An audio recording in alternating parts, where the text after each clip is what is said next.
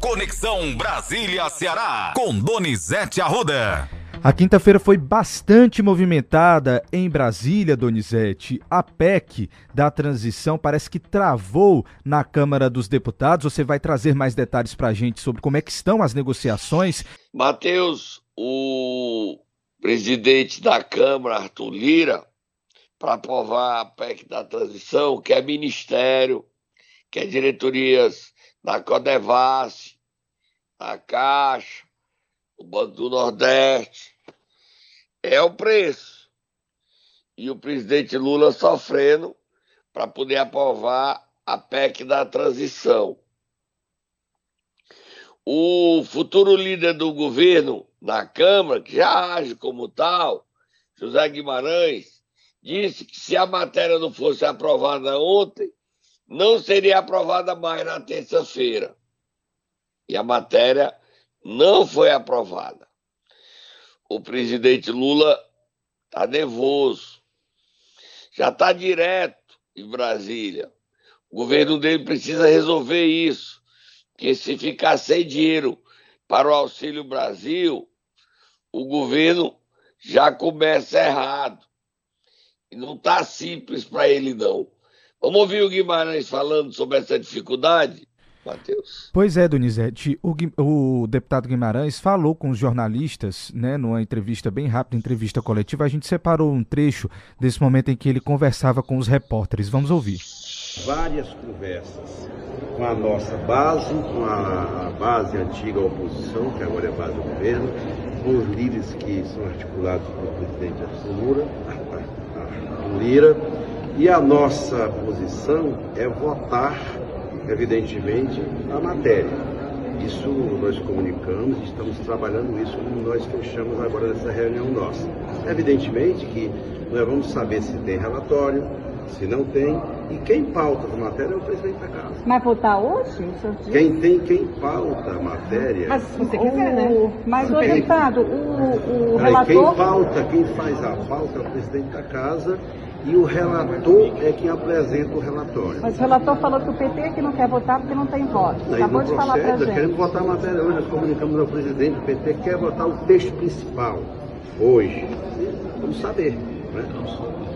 Não só o PT, eu conversei, aliás, ó, a rede, o PCdoB, o PSD, o PDT, o, o PSOL, o PSD, o Cidadania, vários partidos. Evidentemente só tem votação se tiver pauta e se tiver relatório. Isso era ele já tentando aí fazer com que a PEC fosse para o plenário ontem ainda, né, Donizete? E não foi, Matheus. E não foi. Aí o desespero bateu. O... A PEC não foi aprovada porque o Centrão não brinca. Ou entrega o que eles querem ou não tem negócio. E o Centrão continua muito forte. Com a ajuda do presidente Bolsonaro, eles cresceram. Aí está a expectativa. Terça-feira é o último dia para esperar a aprovação da matéria. Terça-feira, Matheus. O presidente Lula passa o final de semana preocupado. O Arthur Lira não quer que o Lula nomeie o filho de Renan Calheiros, Renan Calheiros Filho, ministro das Minas e Energia. É a briga de Alagoas interferindo na briga do Brasil, na política brasileira. A confusão em Alagoas vai para Brasília. Os dois grupos que são poderosos em Alagoas afetam os destinos do Brasil. Vamos acompanhar, Matheus. E torcer para que a PEC seja aprovada, que é muita gente que precisa desse Auxílio Brasil, que vai passar a se chamar novamente Bolsa Família. Vira a página, Matheus. Vamos virar a página, Donizete. Outra coisa que nós estamos acompanhando também é a questão da votação no STF do orçamento secreto e parece que está dividido, né? 5 a 4. Tá rachado, viu, Matheus? Olha, é, já votaram nove ministros. Falta votar Ricardo Lewandowski e Gilmar Mendes. votaram pela inconstitucionalidade do orçamento secreto a presidente Rosa Weber, a ministra Carmen Lúcia, os ministros Barroso, Faquim e Fux. Cinco votos. Quatro ministros votaram para o orçamento secreto continuar e dar mais transparência. Os dois nomeados pelo presidente Bolsonaro, olha a coisa esquisita da política, e o Xandão. Então, Cássio Nunes Marques, André Mendonça, Alexandre de Moraes e Dias Toffoli. Coisa esquisita, né, Matheus? Os quatro votaram pela continuidade do orçamento secreto. Aí falta votar Lewandowski e Gilmar Mendes. Você sabe como é que eles dois vão votar, Matheus? Não tenho a mínima ideia, Donizete. Não consigo imaginar como é que vai ser o voto deles. Não. eu vou lhe dizer como é que voto hoje se o Lula não mudar. O Gilmar Mendes vai empatar.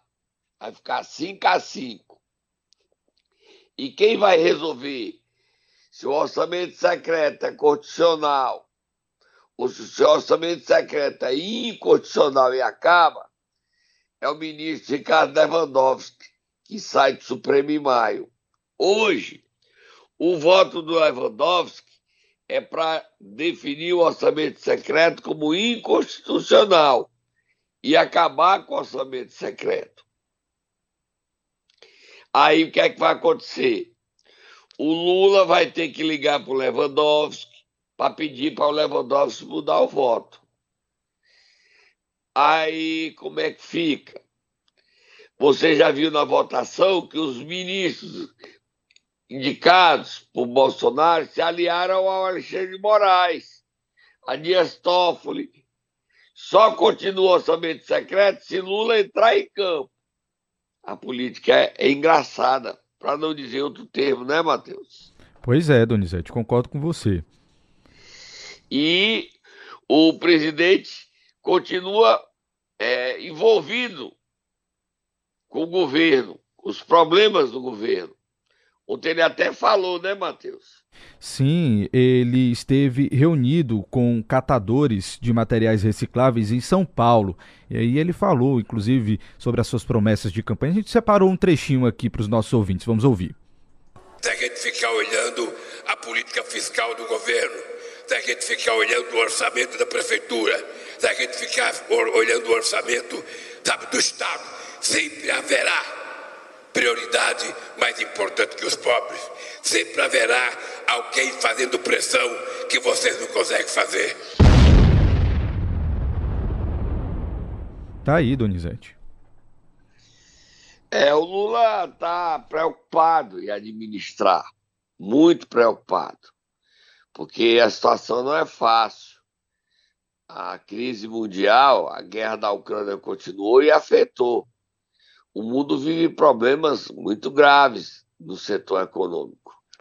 Vamos ver como é que vai ser a chegada dele ao governo. Matheus, ontem teve uma cena que a foto foi retirada e viralizou. Você sabe qual é a cena, Matheus? Eu, eu suspeito, Donizete, qual seja, mas então fale veja aí. Se, acerta, se você acerta. Eu acho que é a cena do caminhão em frente ao palácio. É isso? De Acertou, mudança. Matheus. Parabéns para você, aplausos. Isso é apresentador de nível. Lê tudo e tá antenado. É a foto do caminhão da mudança que chegou ontem no Palácio do Alvorada. É uma cena que marca, que corta o coração do presidente Jair Bolsonaro e de seus aliados. O caminhão da mudança chegou já levando a mudança do presidente para fora do Alvorada. Ele vai deixar o Alvorada até o dia 30 de dezembro. O Lula não vai ficar imediatamente lá, vai mandar fazer uma limpeza, pintura, co consertar, fazer um levantamento como é que ele vai receber. Mas o caminhão da mudança já chegou lá ontem, no Alvorada. E o Paulo Guedes não entregou ainda a granja do Torto, onde Lula queria morar provisoriamente. Só que o Paulo Guedes diz: Eu não saio, não. Ô ministro, para que isso? Você perdeu. Você não é mais ministro. Então devia entregar logo para fazer a limpeza e o Lula se mudar, porque ele não pode continuar morando em hotel. Tem mais assuntos aí, Matheus? Terminamos por aqui. Vamos tomar um suquinho? Precisa tomar um suquinho de goiaba, tá, Donizete? Para aumentar a é, imunidade. É, suquinho de goiaba porque a gripe tá é, forte, Matheus. Laranja. Vamos lá. Momento Nero. Donizete Arruda, sexta-feira chegou, último dia da semana. Nós vamos acordar quem hoje? O governador do Ceará, o novo governador, que será diplomado hoje às 16 horas. Eu mando de Freitas, Matheus. Vamos acordar ele festa a alegria dele que vai ser diplomado no Tribunal Regional Eleitoral. Vai, Tata, faça a festa aí, acorda o homem.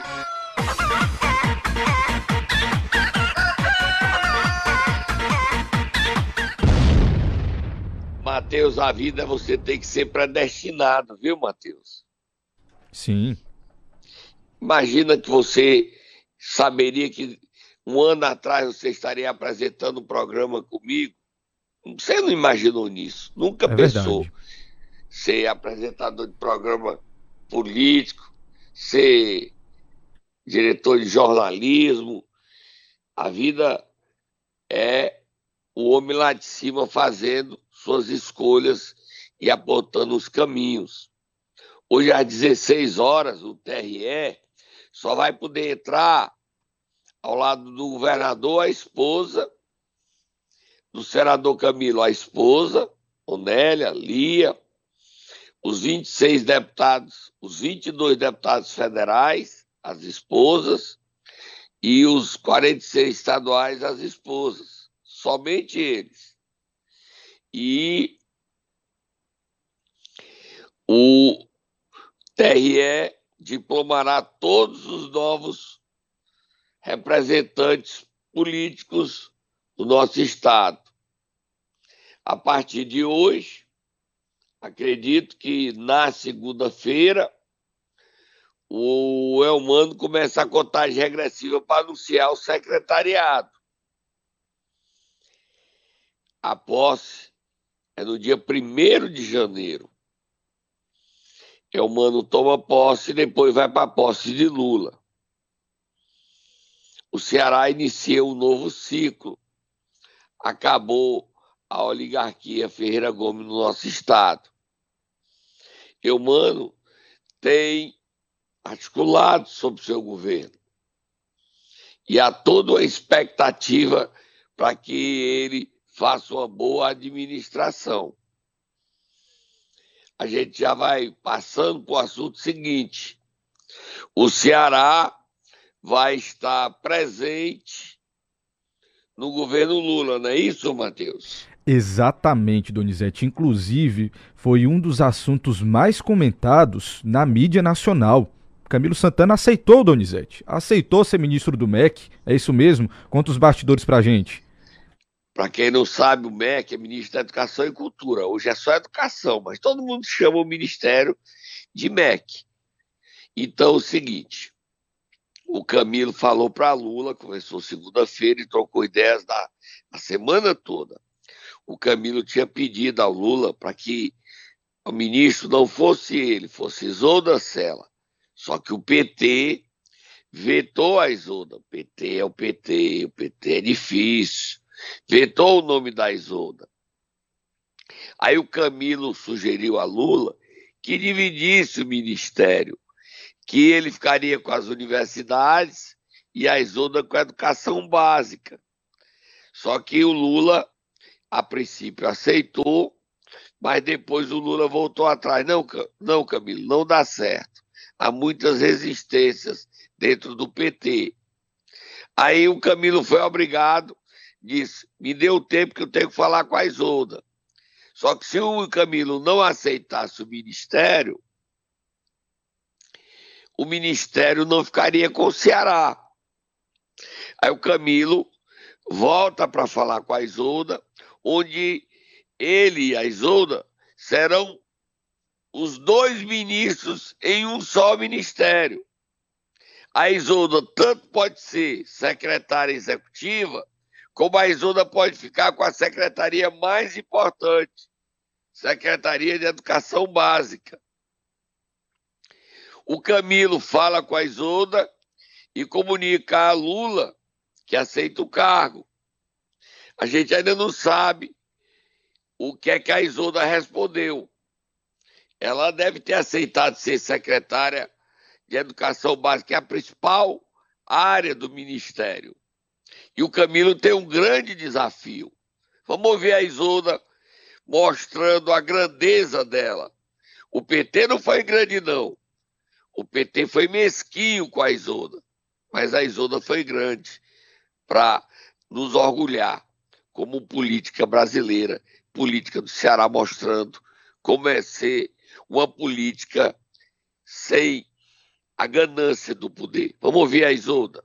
Torcendo para que as, as definições sejam as melhores possíveis e sabendo que o nosso querido governador Camilo Santana, senador eleito e tal, tem um papel muito importante aí também na, na composição nacional e eu estou assim, fico por aqui com relação ao que deixa vir aí o, é, o fluxo da, das coisas, né?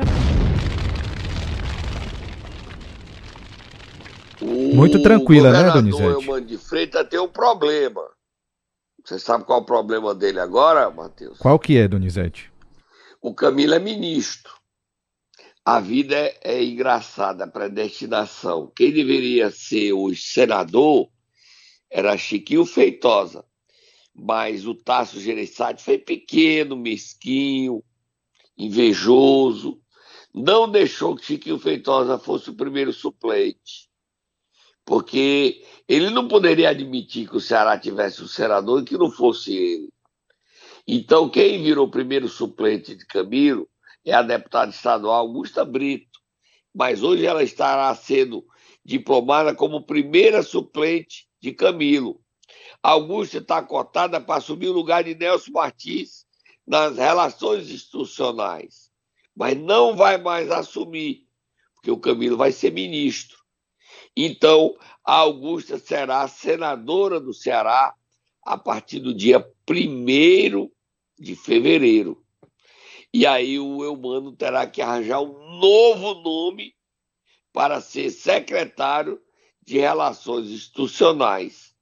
Isolda vai ser secretária de Educação Básica, a princípio, e Augusta será senadora não será secretária estadual.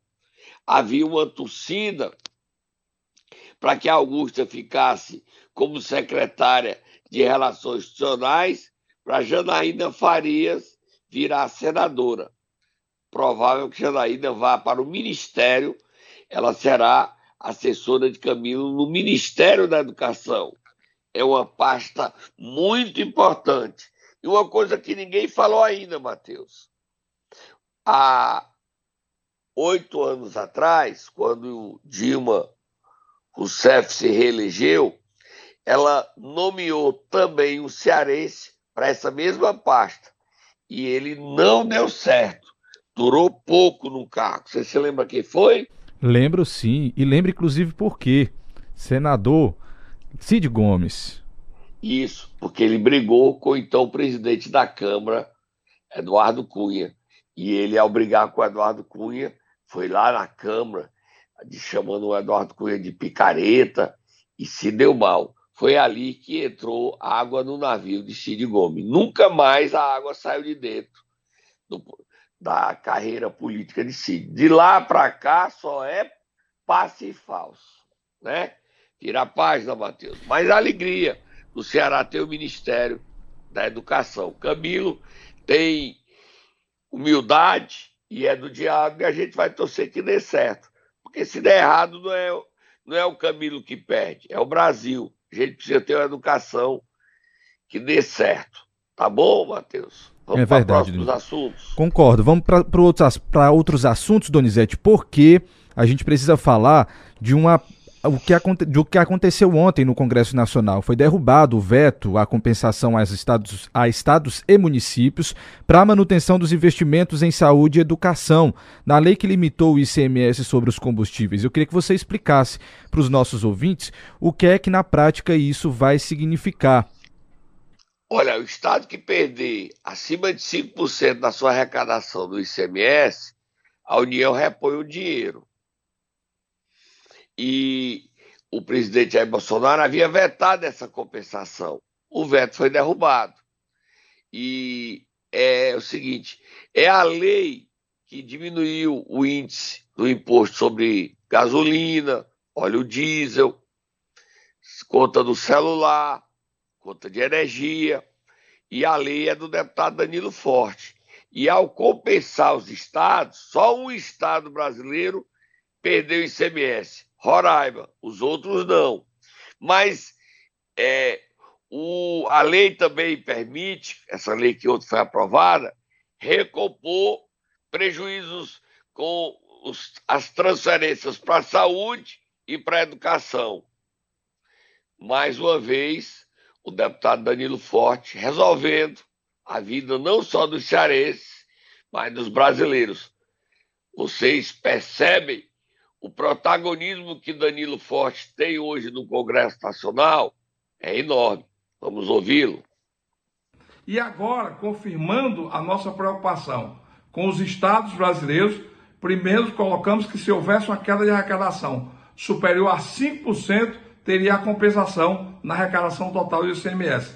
Apenas um estado do Brasil, nesse ano, teve uma queda superior a 5%, que foi o estado de Roraima. Nenhum outro estado no Brasil teve essa queda comprovada. E também aquilo que se alegava, que ia faltar dinheiro para os estados e os municípios cobrirem a conta com relação às despesas da saúde, no SUS, com relação às despesas da educação, no Fundeb, nós também garantimos essa compensação na sua plenitude.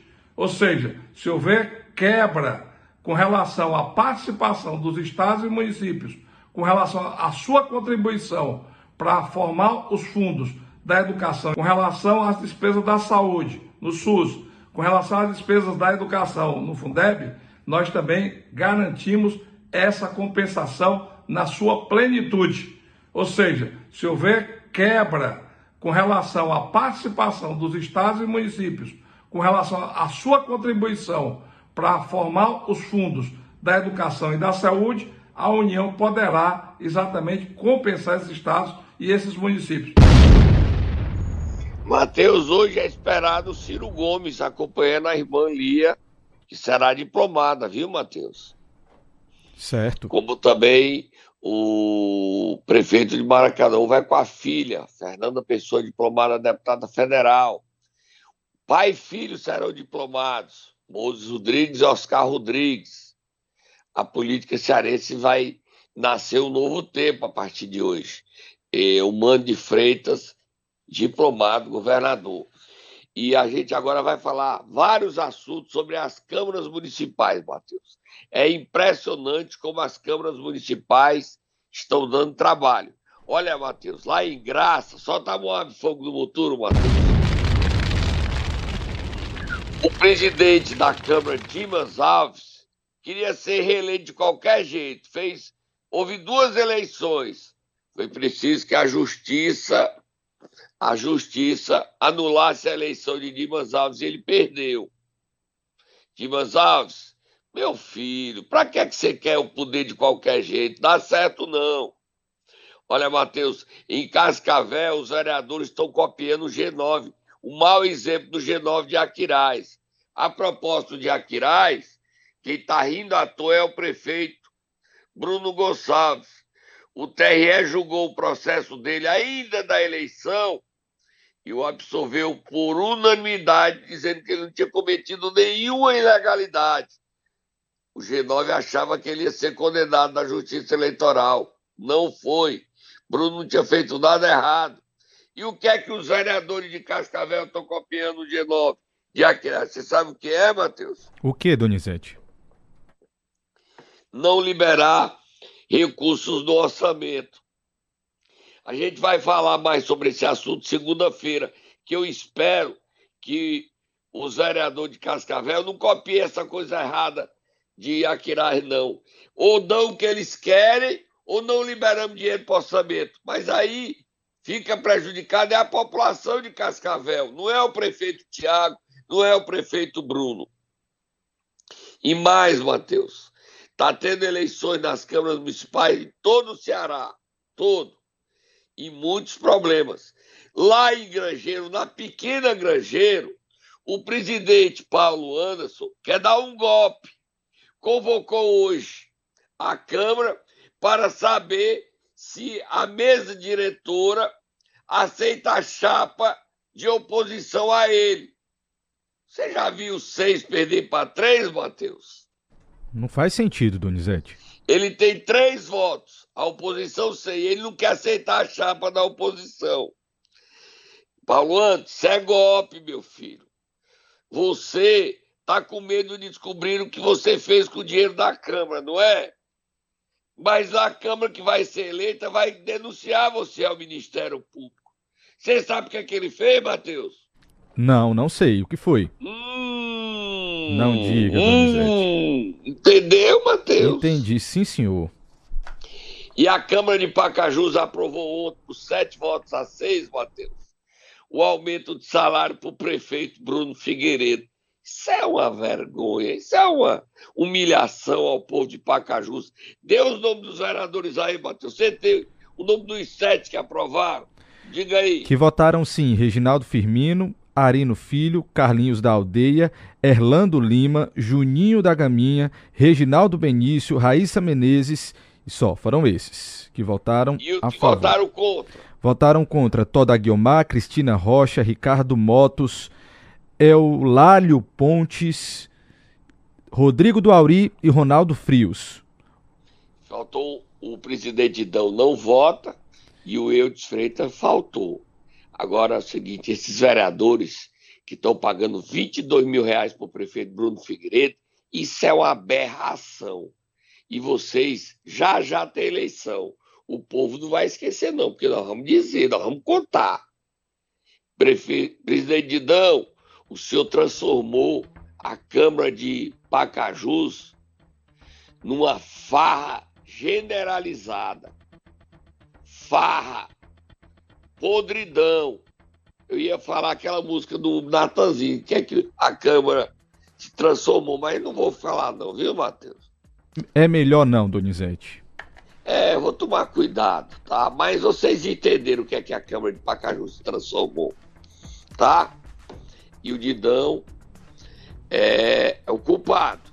Faz tudo que o presidente quer a Câmara? Não. Mas ele dar os passos. Agora o prefeito Bruno Figueiredo, o Ministério Público precisa ir para cima dele. Está um desmando generalizado no município. Nem Zé Wilson, nos seus piores dias, fez tanta bobagem, tanto desrespeito ao dinheiro público, quanto Bruno Figueiredo. E ele não liga, não. Tá nem aí para o que a justiça possa vir fazer nem tem medo de ser preso como o pai dele. Mas um dia a justiça chega. Hoje tem programa no meu canal, Matheus. 19 horas, gripado eu vou fazer e a gente volta segunda-feira com mais informações. Hoje a gente tem você e Natan, hoje na diplomação de Eumano de Freitas, Camilo, novo ministro da Educação e deputados federais e estaduais. Matheus, a gente traz tudo isso no nossos portal CN7, no meu Twitter, no meu Instagram, Donizete Arruda 7. Bom final de semana, semana e muita saúde para todos.